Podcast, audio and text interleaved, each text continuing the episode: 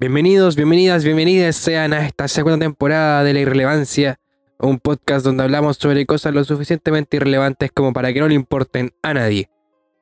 Es un poco extraño estar grabando esto ahora porque em, llevo con el capítulo grabado un par de semanas, pero si es que en algún momento del capítulo escuchan algo raro como que estoy haciendo ejemplos con las manos y cosas así, em, es básicamente porque lo había grabado en formato de video. Sí, video eh, tenía la intención de hacer un video podcast para esta, para esta temporada, pero em, no creo que vaya a ser así porque tengo otros proyectos en el audiovisual que estoy trabajando, conversando, eh, maquinando con un compañero. Así que ya van, a, ya van a ver, ya van a saber sobre eso. La irrelevancia se va a convertir en una pequeña marquita, una mosquita revoloteando por entre medio de las redes sociales. Eh, con la que intentamos eh, compartir un poco de lo que nos gusta. Otras cosas, em, otros temas, perdonen, perdón. Em, este capítulo es muy especial para mí al menos. Habla sobre algo que creo que nos ha afectado a muchos, muchas, eh, muchas en los últimos mm, al menos 15 o 18 meses, que desde que empezó la pandemia hasta hoy, básicamente. Eh, la intención de este capítulo era pensar un poco sobre la muerte, darle algunas vueltas a qué significa ese final de la vida, o, o bueno, eso. Sí, es un poco extraño. Tengo un poco la idea un poco revueltas porque, eh, como les dije, el capítulo está grabado hace un tiempo. Eh, le di unas vueltas a, a la muerte desde varios autores de Occidente. Em, el primero Platón. Después está por ahí dando vueltas Heidegger, San Agustín. Pero lo más importante creo que está al final, ya con cuando hablé, hablé un poco sobre la muerte en, en Latinoamérica o qué ha significado para algunas culturas ancestrales. Pero esa, eso ya lo van a ver, o lo van a escuchar más bien, cuando entremos en materia en el capítulo. De momento, en esta pequeña o larga ya introducción, aprovecho de agradecer al colectivo Filopoiesis que está aguachando, cuidando, eh, publicando y recompartiendo eh, estos capítulos. Ahora soy parte de aquel colectivo, así que me siento eh, acompañado en este solitario proceso de crear un podcast sobre filosofía. Em, les reitero que se viene un proyecto distinto, algo nuevo en el sentido de, qué es lo que va a ser de la irrelevancia. Eh, vamos a salir por YouTube en un poco más de tiempo, pero vamos a salir por YouTube eh, y vamos a hacer algo por ahí. Em, ¿Qué más? ¿Qué más? ¿Qué más? Pueden seguirme en Instagram, arroba bajo. Eh, ahí pueden encontrar, bueno, eh, subo puras weas, la verdad, así que no, no van a encontrar mucho. Eh, recuerden darle al botón de seguir aquí en, Spotify, que siempre ayuda. Y antes de cerrar esta introducción, em, bueno, en el formato audiovisual que haya grabado para este capítulo, al final hay una dedicatoria que lo voy a tener que hacer con vos pero es una dedicatoria a mi tío Marco, a mi tío Lalo, a mi tía Margarita y a mi abuela y a mi abuelo, em, que son los que saben. Y ellos ya están disfrutando de no estar viviendo esta vida, al menos.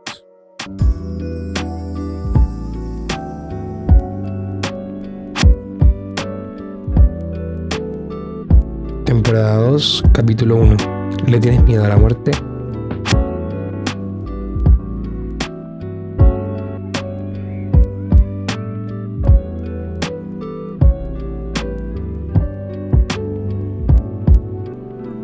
Esa pregunta de ¿le tienes miedo a la muerte? Em, a mí esa pregunta me parece interesante a morir. Porque habla sobre una es una pregunta sobre una certeza. ¿Qué certeza? Que nos vamos a morir. Y la muerte como tal em, es una de esas cosas que marcan la vida, curiosamente. ¿Por qué? Incluso Heidegger decía, el, hombre cisgénero heterosexual, el hombre eh, es un ser para la muerte. O el humano, la humana, les humanes son seres para la muerte. Claramente no lo pensaba con todo eso género incluido. Em, y desde ahí podríamos ponernos a pensar muchas cosas, como si la muerte es parte de la vida o no. Pero esa cuestión es un. Es como una búsqueda de.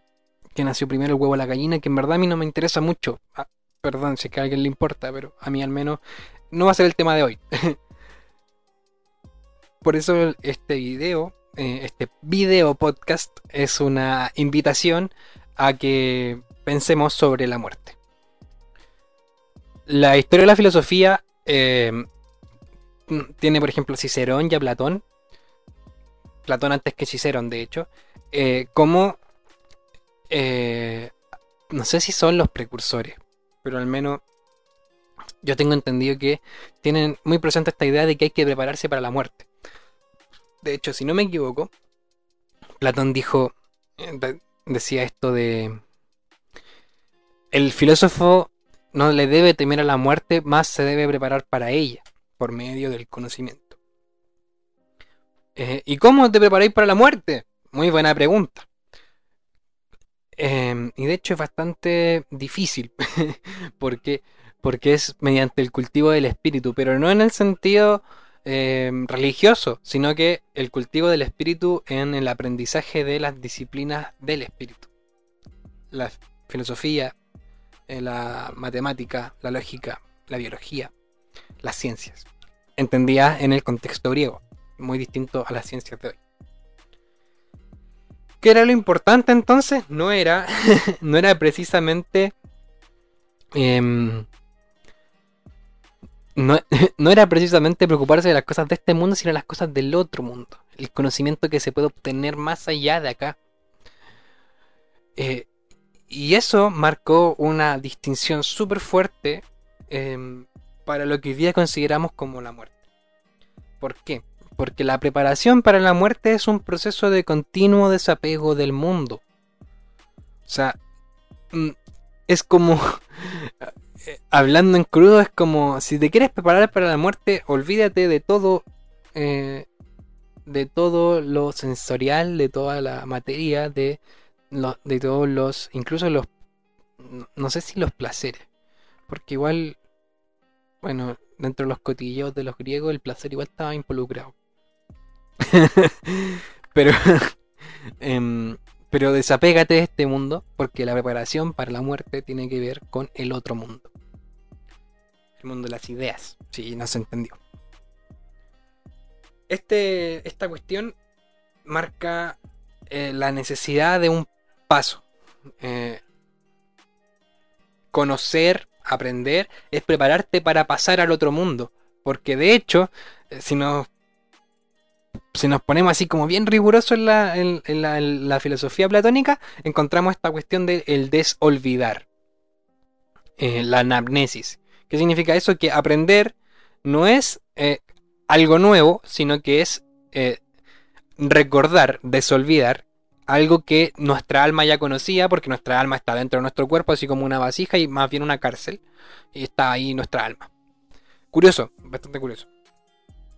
Em, entonces, la preparación en la muerte es preparar el alma en este mundo, preocupándose del otro constantemente, para cuando nuestra, cuando nuestro, para cuando muramos, expiremos y eh, nuestra, nuestra alma pase al otro mundo. Interesante, muy interesante. Pero ahí, ahí está, hay un gran tema. Porque la vida pareciese eh, requerir de una justificación. Y esa justificación se encuentra en la muerte. Es como si anduviéramos. Eh, eh, se justifica en su agotamiento, más bien. En la muerte. es como si anduviéramos con esos relojes en la muñeca de. de. In Time. Ah, buen gringo. De. El precio del mañana. El precio del mañana, esa película donde el tiempo de vida se convertía en una moneda de cambio para las personas. Eh, y, la, y, eran las mismas desigualdades que, este mundo, y más brígidas. No sé si más brígidas, pero muy brígidas. Eh, y eso me lleva a pensar que quizá la muerte le puso un precio a la vida y la moneda que acuñó para ellos es el tiempo. Una idea suelta. Mm, la voy a dejar ahí, rebotando. Si seguimos con como con estas doctrinas sobre la muerte. Em, San Agustín también consideraba la necesidad de ese desapego. Lo que en su momento fue eh, un desapego del mundo, ahora pasa a ser un desprecio.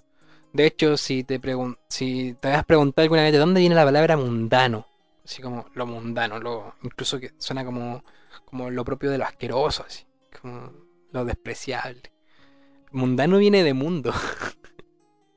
lo de este mundo es lo despreciable. O sea, lo que empezó siendo un eh, simple desapego, ahora es un desprecio por el mundo y sus placeres. Ahora sí, sus placeres.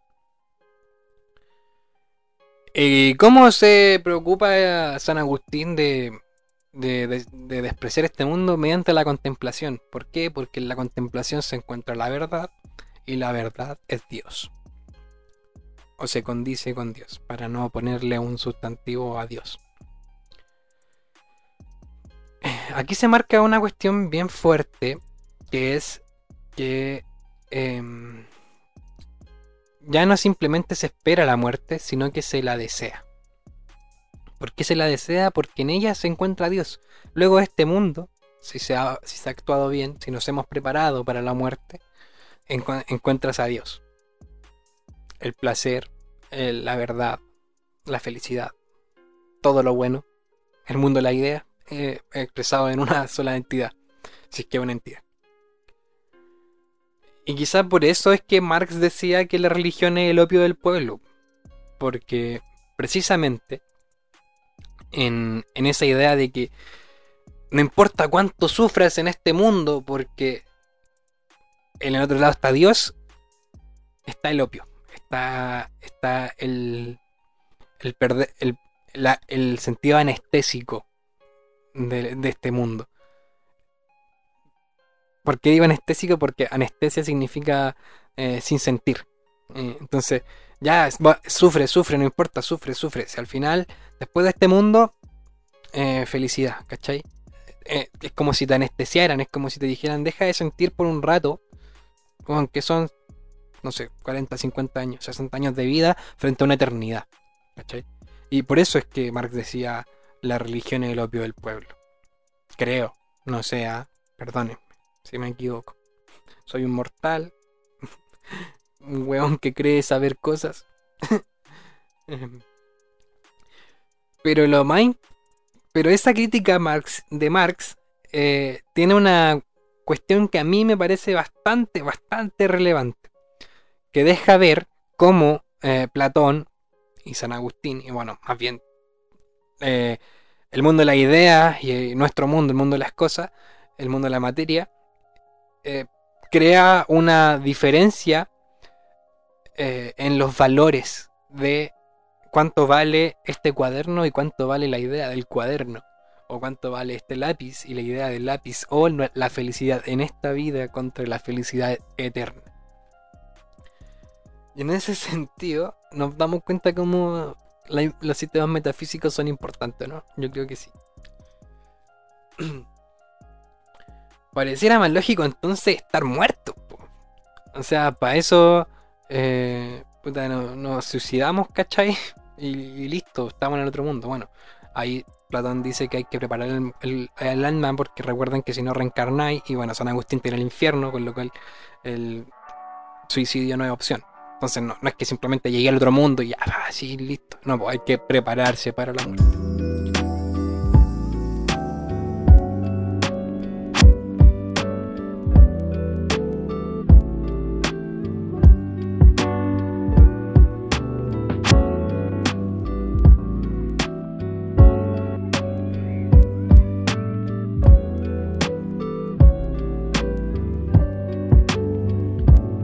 Pero hay más ideas no es simplemente eh, la muerte, no es simplemente el mundo de las ideas, no es, no es el, pensamiento no se acabó en Grecia, ni en Occidente, ni... No. En nuestra América eh, ha estado muy presente eh, la muerte y la vida juntas. Ya no es que una prepare la otra, ni, ni que haya una, un- una escalerita por la cual uno llega a la muerte, sino que están juntas. Una posibilita la otra. eh, la muerte sucede a la vida y la vida sucede a la muerte. O sea, hay una conexión dual muy importante. Por ejemplo, hay una historia que yo la encuentro preciosa y la voy a contar de una forma muy fea porque no me la sé- no sé, no sé narrar bien. y es sobre una diosa griega que se llama Coatlicue. Es una de las diosas que representan como la abundancia, la, cosas buenas como la maternidad también. Em, Coatlicue cayó una pluma en su pecho, en su vientre, no estoy muy seguro, y quedó embarazada de Huitzilopochtli, uno de los dioses más importantes de la cosmología azteca. Pasa que todos sus otros hijos, unos pocos, 400, eh, se pusieron celosos, se enojaron y dijeron vamos a ir a matar a nuestra madre porque no puede ser que esté embarazada. Esa es la historia, yo no sé. Em, y una de sus hijas, bondadosamente, va y le dice a su madre, oye, vienen a matarte. No le dice a su madre, perdón. Le dice a Huitzilopochtli que estaba dentro del vientre de su madre. Y Huitzilopochtli, eh, vigorosamente, sale del vientre de su madre y eh, sale totalmente armado para la batalla, desarrollado, maduro, todo. ¿Cachai? Y vence a sus hermanos. Cuando los vence, los deja caer por el costado de la montaña en donde estaban. Ustedes se preguntarán, bueno, ¿y qué tiene de vida eso? O sea, primero, eh, nace, mm, nace un hijo para matar a los otros, pero en esa muerte de esos 400 nacieron las estrellas. Y todos los días sale el sol porque Huitzilopochtli vence a los 400, a las 400 estrellas de la noche. Mira que, oh, qué lindo. Es que es muy lindo. a mí me gusta mucho. ¿Ven cómo están relacionadas la una y la otra? O sea, no, no es una sucesión continua, es como una vuelta a empezar. Eh, como si se. Es, es, es como una verdadera imagen del ciclo de la vida. Pero en Latinoamérica también hay muertes rituales. Que estas hay que hablar con mucho cuidado porque se suele, se, se le- suele tocarse como medio morbosamente, así como no, y, aparecen las películas con las cabezas de hombres colgando. No, no, no, no las vamos a convertir en morbo y tampoco las vamos a romantizar, pero vamos a hablar sobre ellas porque tengo un, un poco de... Me, interesan un poco. En Latinoamérica tuvimos muertes rituales. De hecho, hay gente que dice que aún existen sacrificios humanos en partes del Amazonas, pero no estoy tan seguro, así que no, no me voy a meter en ese tema. Em, la cuestión es que esas muertes estaban para dar paso a ciclos, para preparar las siembras, para, para cosas importantes del quehacer de las sociedades que se hayan constituido. Tengamos en cuenta que no, eran tribus, no eran solamente pueblos, sino que eran verdaderas civilizaciones completas, ¿cachai? Em, que, armaban su mundo a partir de em, cosmologías que necesitaban de estas muertes, ¿cachai? Bueno, por ejemplo, em, Galeano, Hum- Humberto Galeano, Eduardo Galeano, en las venas abiertas de Latinoamérica, perdón, perdón esas pausas, estaba viendo el título. Eduardo Galeano eh, dice al principio de ese texto, em, en, en las expediciones de Humboldt por Latinoamérica descubrió una, un pueblo que llamaba a sus sacrificados quiicas. ¿Quiénes son? ¿Qué significa quiicas? Puertas. Sus muertes, sus sacrificados eran las puertas que abrían los pasos y los ciclos de cinco años más. O sea, la muerte de esos eh, sacrificados correspondía a la posibilidad de abrir ci- cinco años de vida más para ese pueblo. Entonces vemos cómo de nuevo aparece esta imagen. Muerte y vida no se separan por nada. Oh, intenso. Es como si la muerte, es como si la muerte misma nos dijera que no nos viene a quitar nada, sino que a darle al mundo una nueva forma de estar consigo mismo. Entonces nos preguntamos, ¿qué es la muerte? Yo me lo pregunto. Y no sé.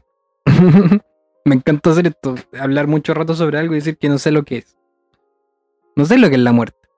Pero si tuviera que decir algo ahora, Em, podría decir que es dejar de estar para que todo vuelva a empezar.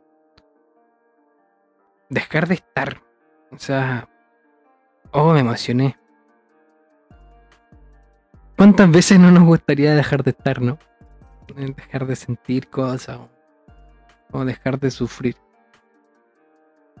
De hecho, cuando muere alguien dice, no, tranquilo, si está descansando, ya no está sufriendo.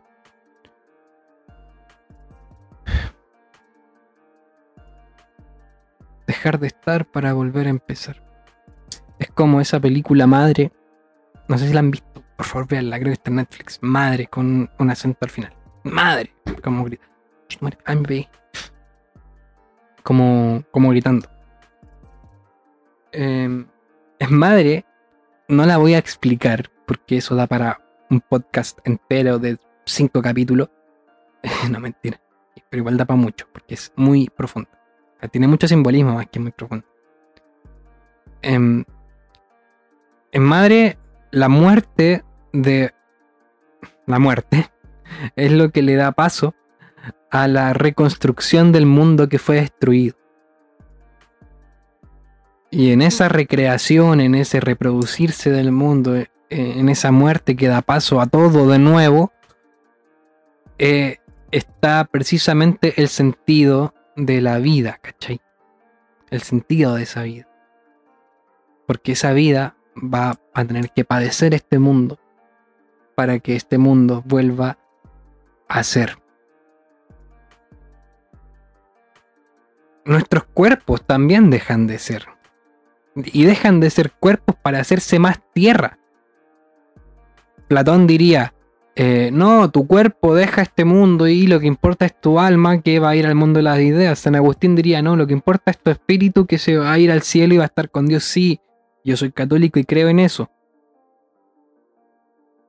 Pero ¿por qué no pensar lo que le ocurre a nuestro cuerpo en este mundo? Nuestro cuerpo que es materia y que va a pasar a ser más tierra.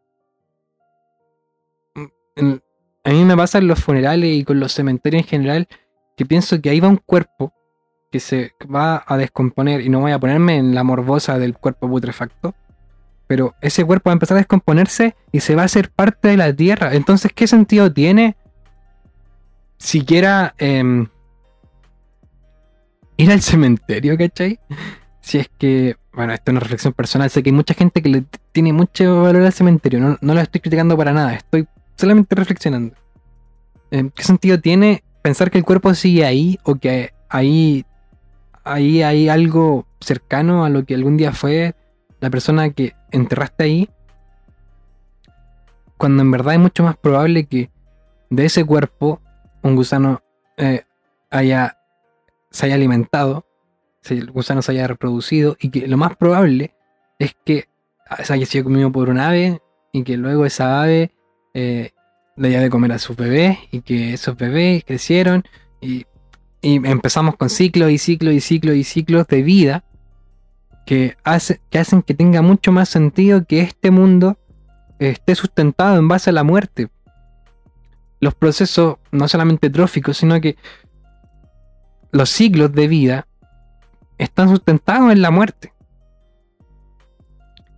Entonces, tiene mucho más sentido que alguien que murió hace ya un tiempo, aunque murió hace poco, em, esté más presente en un árbol eh, que está al lado de tu casa, en la brisa del viento, en el pajarito que está cantando, está mucho más ahí que en un lugar específico.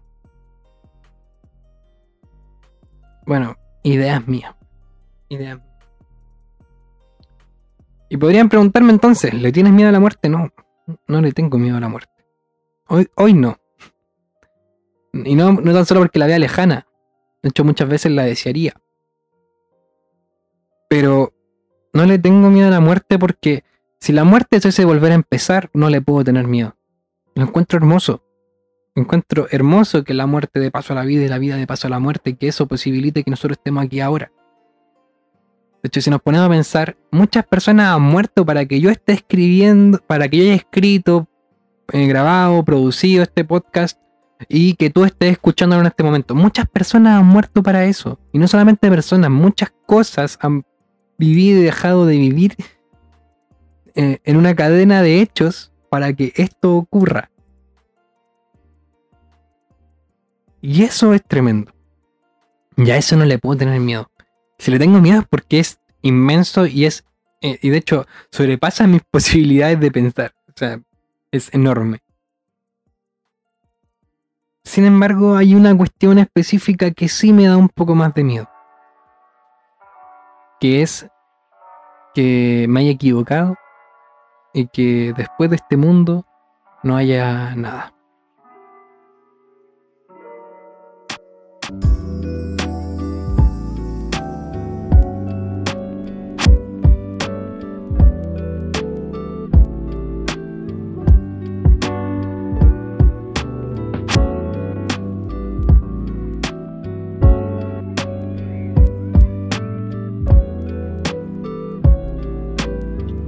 Atentamente el Gavito.